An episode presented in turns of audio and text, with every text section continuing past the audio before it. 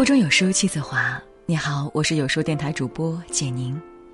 今天我们要分享的文章是来自小新妈妈的：孩子晚一年上幼儿园，可能改变一生轨迹。一起来听。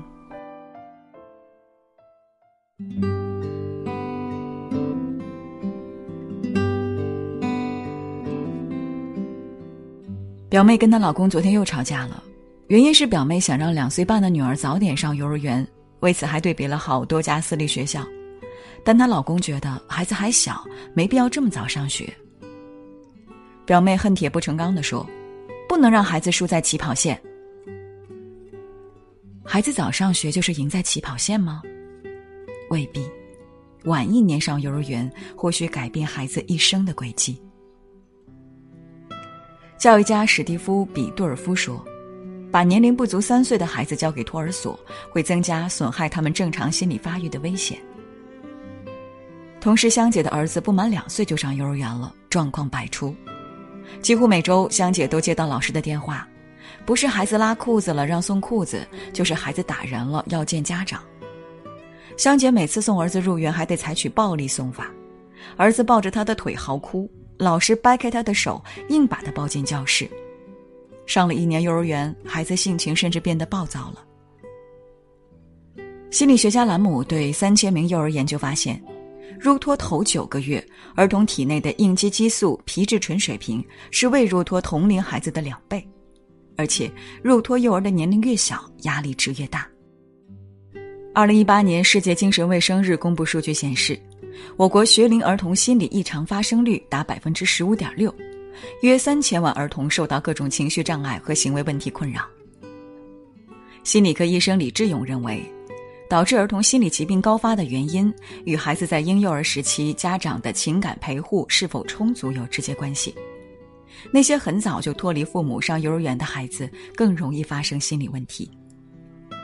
而美国最新一项研究也指出。无论托儿所有多好，那些较早或较久待在托儿所的儿童更容易出现攻击性行为，更不听话。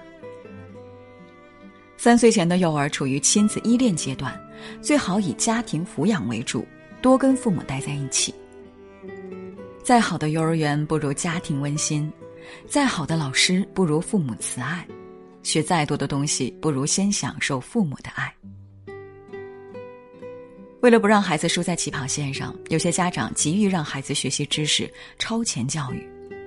一岁会背诗，两岁能识字，三岁说英语，这种超前教育的神童屡见不鲜。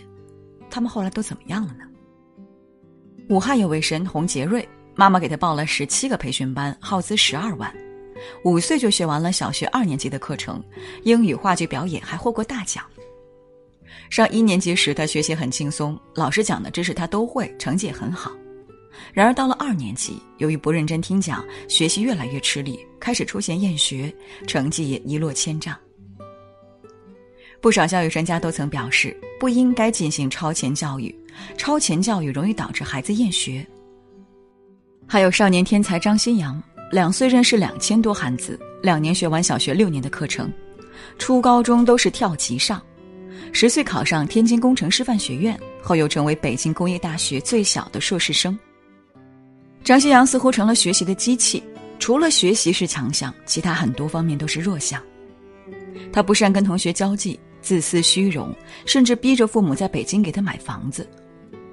张新阳被网友称为“智商的巨人，情商的侏儒”。父母盲目的拔苗助长，使张新阳的学识和心智没有同步发展，造成人格上的悲剧。还有上海的张芳，在父亲的辅导下，十三岁考入中科大少年班而轰动一时，毕业后找工作却屡屡碰壁，直到年近半百还没找到一份正式工作。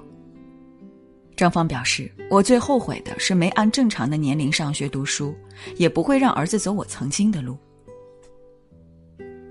两会上，教育部长陈宝生提到超前教育的问题时，特别强调：学生是一张白纸。交给老师，老师好画最新最美的图画。在此之前，左一道右一道，把孩子画得五花八门，这会影响孩子健康成长。家长牵引孩子违规抢跑，违背了孩子的成长规律，是要付出代价的。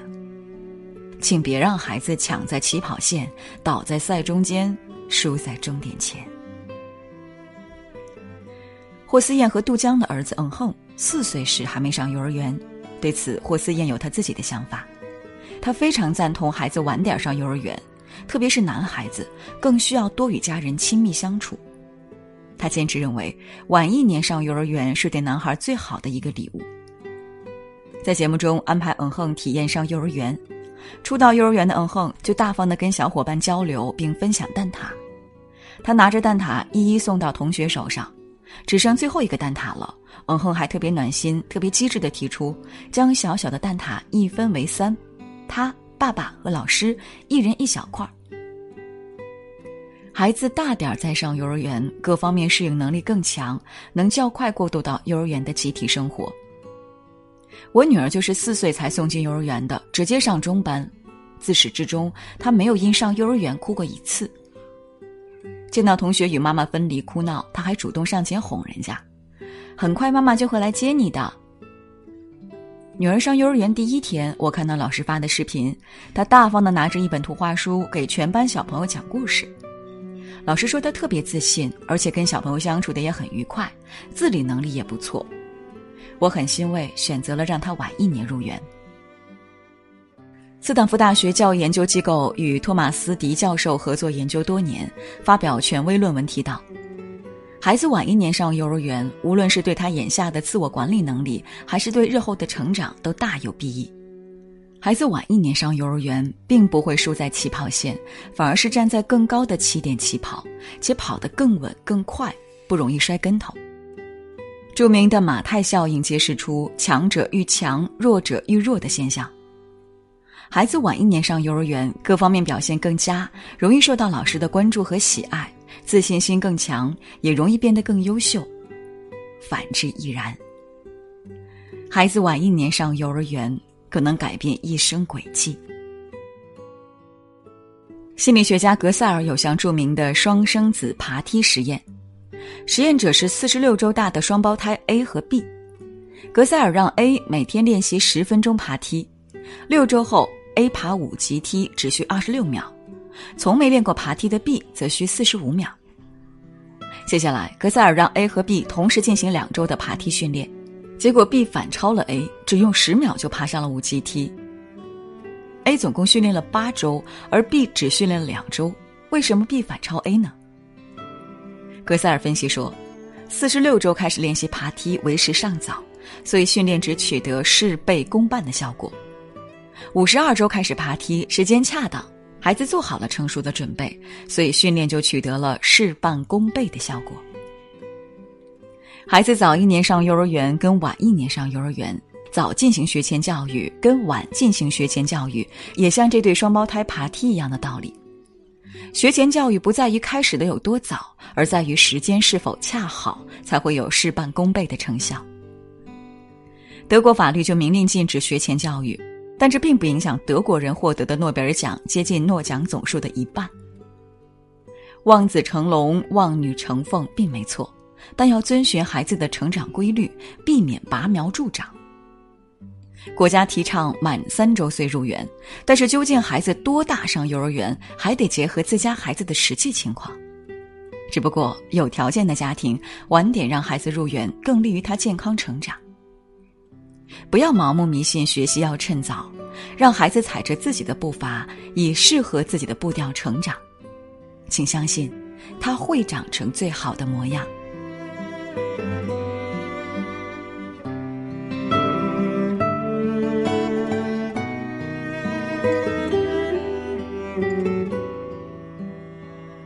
在这个碎片化的时代，你有多久没读完一本书了？长按扫描文末二维码，在有书公众号菜单免费领取五十二本好书，每天有主播读给你听。在文章末尾点个再看，或者将文章分享至朋友圈，让更多的人爱上读书吧。我是主播简宁，在中朝边境为你送去问候，愿我的声音能够开启你一天的快乐时光。明天的清晨六点半，我们不见不散。